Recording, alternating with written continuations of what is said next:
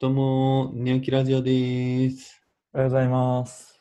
おはようございます。さあ、恒例となりました。はい。今週のおすすめのサービ ス。ボリューム4ですか4ぐらい。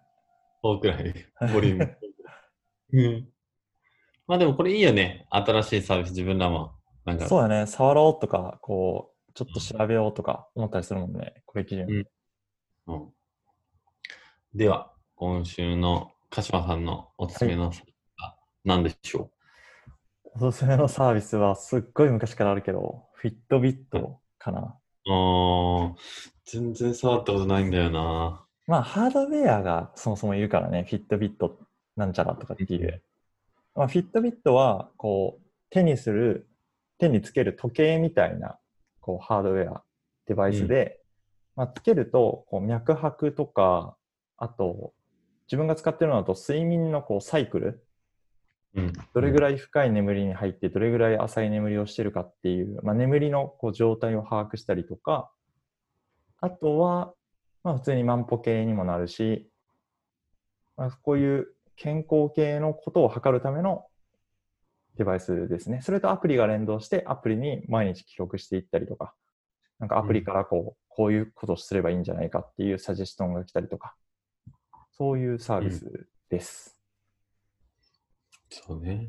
うん。でまあ Google が買収しましたね。そうだね、今は Google の傘下で。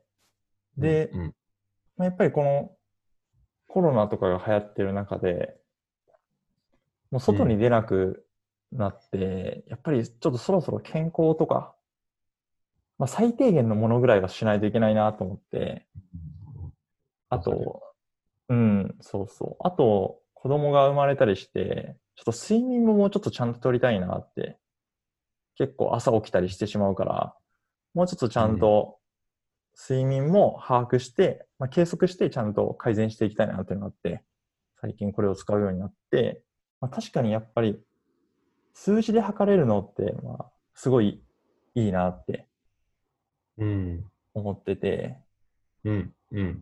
やっぱ数字で測ると頑張ろうって思うっていう、思う、思うかな。うん。確かに。今までなんとなく頑張ろうがずっと続いてたから、これは結構生活を変えたデバイス。うん。う。なんるほどね。あと、ねうん眠りの把握がめちゃくちゃ良くて、なんかどれぐらい深く眠ってる時間が多いかとか、ほう。うん、やっぱ傾向があって、この時間ぐらいに寝ると大体これぐらいの睡眠効率になるとか、うーんう。ん、そういうの見てると、ああ、もうこの時間やけど、そろそろ、まあ、睡眠、目覚めがいい方がいいからそろそろ寝るかとか、そういう考え方になってきてる。えー、それは当然人によって違うってことだよね。人によって違う。あー多分いろいろ脈の状態とかを測って、なんかゆっくりになったとか早くなったとか、そういうので、こう、深い眠りに入ってるかどうかとか、見とるんやと思うんやけど。なるほど。うん。うんこれいつから使ってんのこれは2ヶ月ぐらい前かな。あ、ほんまに最近なんだ。うん最近最近。えー、そうそうそ比較的このね、Apple Watch とまあ似たような、う。うん。いわゆるウェアラブルの時計っていう形だと思うんだけど、うん。このエンジニアとかにもよくあるあるだと思うんだけど、手元にずっとくっついてるとか、パソコン触るときに邪魔とか、ああ、わかる。ここら辺って実際どうなんですか多分ね、ああいう、アップルウォッチとかになると、大きくてちょっと気になるとかあると思おー、なるほど。う。でも、あフィットビット自分が使ってるインスパイア HR ってやつは、うん結構細くてちっちゃいから、まあそこまでやな。えー、うん。なんか、あとゴム製やから、そんなにこうう、ん音とかもカチカチせんし、その机に置いた時とかに。なるほど、うん。そんなに大丈夫かな、今のところいいね。いや、っていうのもちょうどは。うん。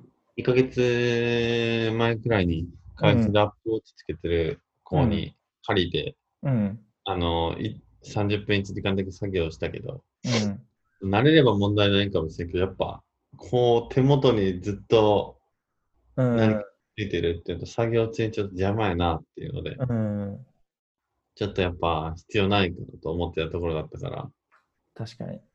アップローチはね、うんうん結構その時計でできることがめちゃくちゃ多いから、なんか画面見てそうね結構できたりするから、そういう面ではいいの確かかもしれに、ない確けどかに、。うん、確かにな。え、ちなみにこれ買うときに Apple Watch とも比較ししてどうしようかっていういや考えに。なんかもう必要最低限の機能が欲しいなと思って、なるほど。もうアプローチはね、なかった。もう俺、できる限り携帯とかは手元に置きたくないから、うーん。もう、なんかもうけ、時計でまでそんなことしたくないなと思って、なるほどね。そうそう。もうだからもう最低限で、でも睡眠はちょっと測りたいっていうのがあったから、ちゃんと。で、見ると、フィットビットぐらいのちっちゃさ、小ささで、う、なんんかあるのはいいかなって。うんなるほどう。ん。いいね。フィットビットの中で何個かは見たけどね。比較はしたけど。うんちょっと僕も、一回、ちょっとやってみようかな。ねちょっと、健康とか体動かさんと思うから、ぜひぜひ。そうそう。そうだよね。まあ、運動してる人でもね、それがどれくらいの量かとかね、そうやね。うん。いかっていうのうん。ある意味でもいいんだろうね。つけれる、ああの、記録できるとかね、そういうのでいいかなって感じがする。なるほど。はい。自分はこんな感じです。ケーキさんは。はい。えーそうですね。今回僕が紹介するサービスは、ほとんどの人わかんないと思います。えー僕も読み方わかんないです。あの、ストリーブかな、うん、なんか、そうっぽいね。うん。 ?stryve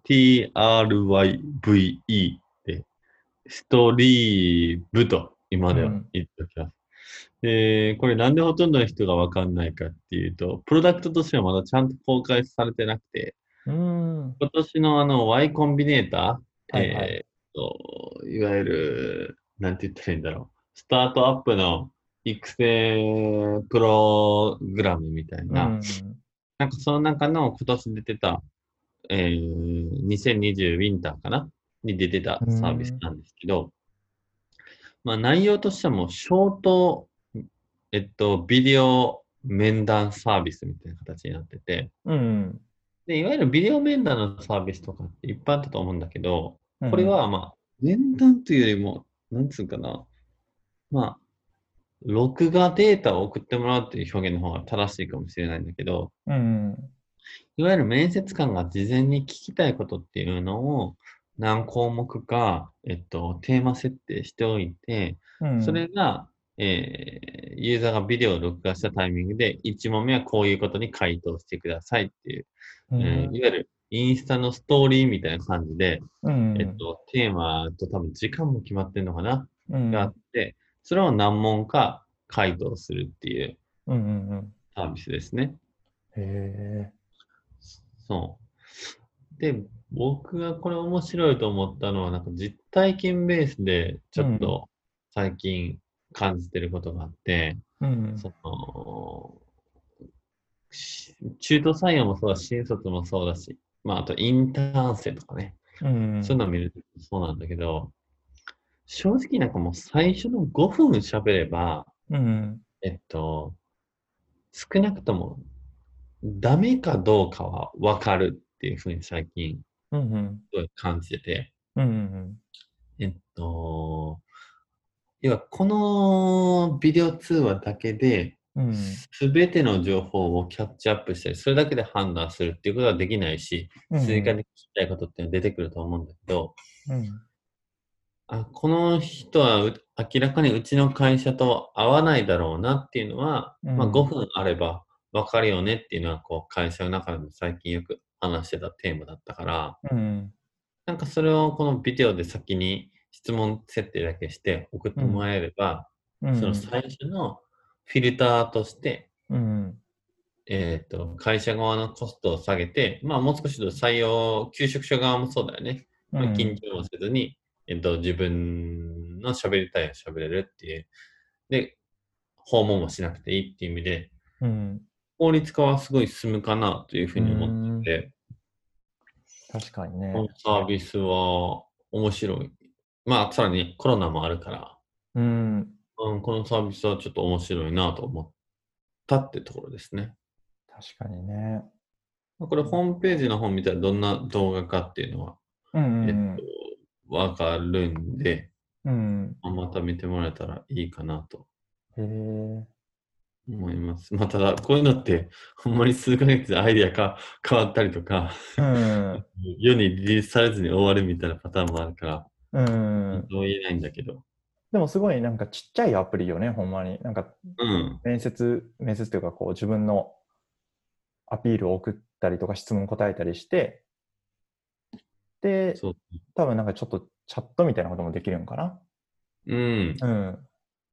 とかぐらいしか多分できないアプリ。そうん。へえ。う。なんだよね。まあ、だから、日本で言うとし、あまり新、中途採用とかね、そういうイメージは湧かないけど、うん。いわゆるインターン生とかバイトとかね、うん。そういう文脈では、すごいいいサービスになる可能性がうん。あるなという気はしてますね。うん。確かに。やっぱこういうのあると、すごい、なんか、面接ツールとしてあるっていうのは、それはそれでいいなって、今見てて思ったな。う。うんまあ、こっちとしてもね、大体どういう人かっていうのは分かるから、ここからね、全全員面接するのだっても、なんか最初のオンボーディング的なね、位置づけで、うん。まあ言ったら、僕らの業界だとあんまりないけど、いわゆる履歴書書いてもらうのをビデオ化する、したっていうだけでも、うん。すごい伝わり方が変わるかなと思うから、うん。いいなっていうふうにえー、これ面白いな。知らんかっそうた。っていう感じですね。えー、ちょっと、また、その Y コンビネーターの採用されてるプロダクトとか、見てみてもいいかもしれない。確かに。うん、そうそう。面白いと思いますし、まあ、これの日本版が、まあ、そのうち、うんうん、出てくるんじゃないかなという気うも。ん全然違う会社とかが作り作ってそうだよね、こういうのとか。うん、うん。そうそう。なんだよね。まあ、多分これからもうちょっと機能が追加されたりとか、いろいろとうんうん。改善はされていくと思うので、んうん定期的にウォッチしてみようかなといううふんうにう思っんてます。はい。はい。じゃあ、今回は、えー、フィットビットと、えー、ストリーブはい。でした。 はい。はい。ではでは、またねー。じゃあねはいじゃあー。ねー。えー